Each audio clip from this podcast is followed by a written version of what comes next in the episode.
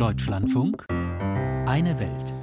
In keinem Land der Welt leben so viele Muslime wie in Indonesien. Das Bekenntnis zum Islam prägt entsprechend auch die Diplomatie. Die traditionelle Verbundenheit der Indonesier mit den Palästinensern ist ein Ergebnis davon.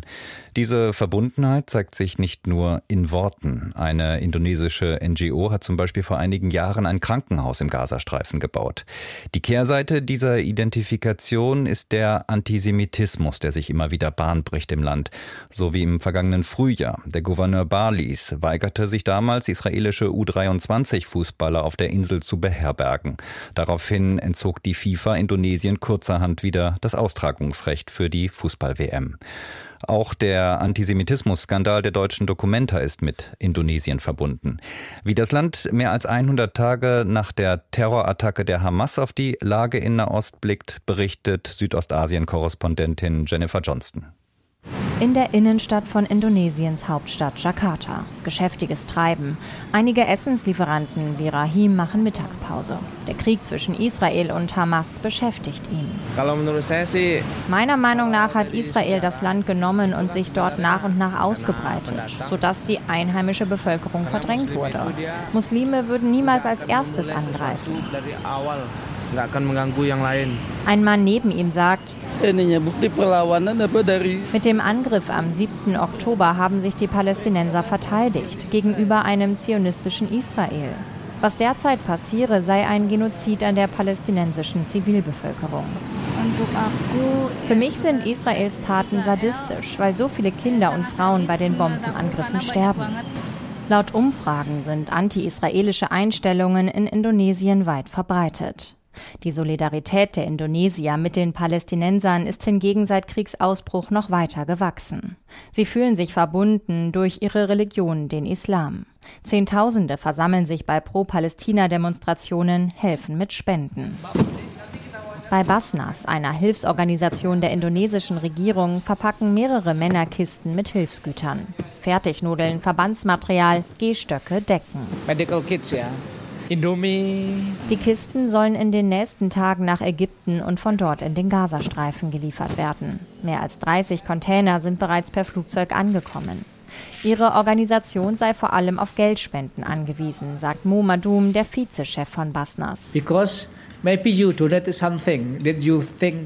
vielleicht spendest du etwas, wovon du denkst, es sei wichtig, aber die Palästinenser brauchen es gerade nicht. Oder ein Beispiel. Vor ein paar Wochen wurden uns drei Krankenwagen gespendet. Aber wie bekommen wir die nach Gaza? Und hier fährt man rechts, dort auf der linken Seite. Hier ist right side, there is left side. Inzwischen haben sie ein großes Lager an der Grenze zu Gaza eröffnet, um schnell reagieren zu können, wenn die Sicherheitslage eine Lieferung möglich macht. Diese Woche ist ein Krankenhausschiff der indonesischen Marine Richtung Gaza aufgebrochen, unter anderem mit Hilfsgütern von Basnas. Wir folgen den Anweisungen des Präsidenten von Indonesien. Wir helfen jedem Land, wenn es die Regierung erlaubt. Mit Israel pflegt Indonesien keine formalen diplomatischen Beziehungen. Das mehrheitlich muslimische Land in Südostasien unterstützt traditionell die Menschen in Gaza. Eine indonesische NGO hat sogar ein Krankenhaus im Norden des Gazastreifens gebaut. Es gelang im November vergangenen Jahres in die Schlagzeilen. Here you can see the entrance to an underground tunnel Daniel Hagari, Sprecher der israelischen Streitkräfte, erklärte, die Terrororganisation Hamas habe in Tunneln unter dem Krankenhaus eine Kommandozentrale. Er zeigte Fotos zum Beweis.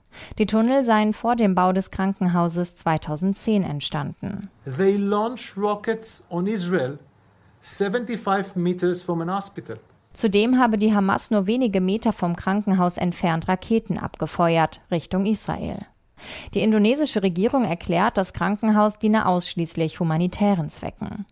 Gebaut hat das Krankenhaus die indonesische Nichtregierungsorganisation Mercy. And when we dig the earth, we didn't find any tunnel under our hospital. Beim Bau des Krankenhauses hätten sie keine Tunnel entdeckt, sagt Arif Rahman, Mitglied des Präsidiums. Es gebe dort nur normale Abwasserschächte, noch gebaut von den Israelis.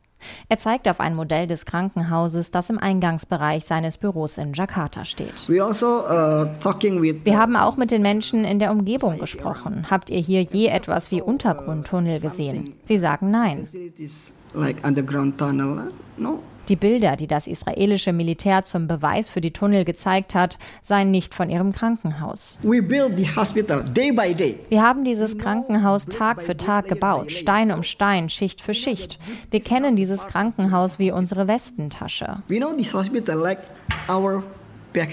2016 ging es in Betrieb, gebaut und finanziert von Indonesien, verwaltet von den Palästinensern mit lokalen Ärzten und Pflegekräften. Rund 1000 Menschen suchten dort während der Kämpfe Schutz. Nach israelischem Raketenbeschuss und der Evakuierung in den Süden stehe das Krankenhaus nun leer.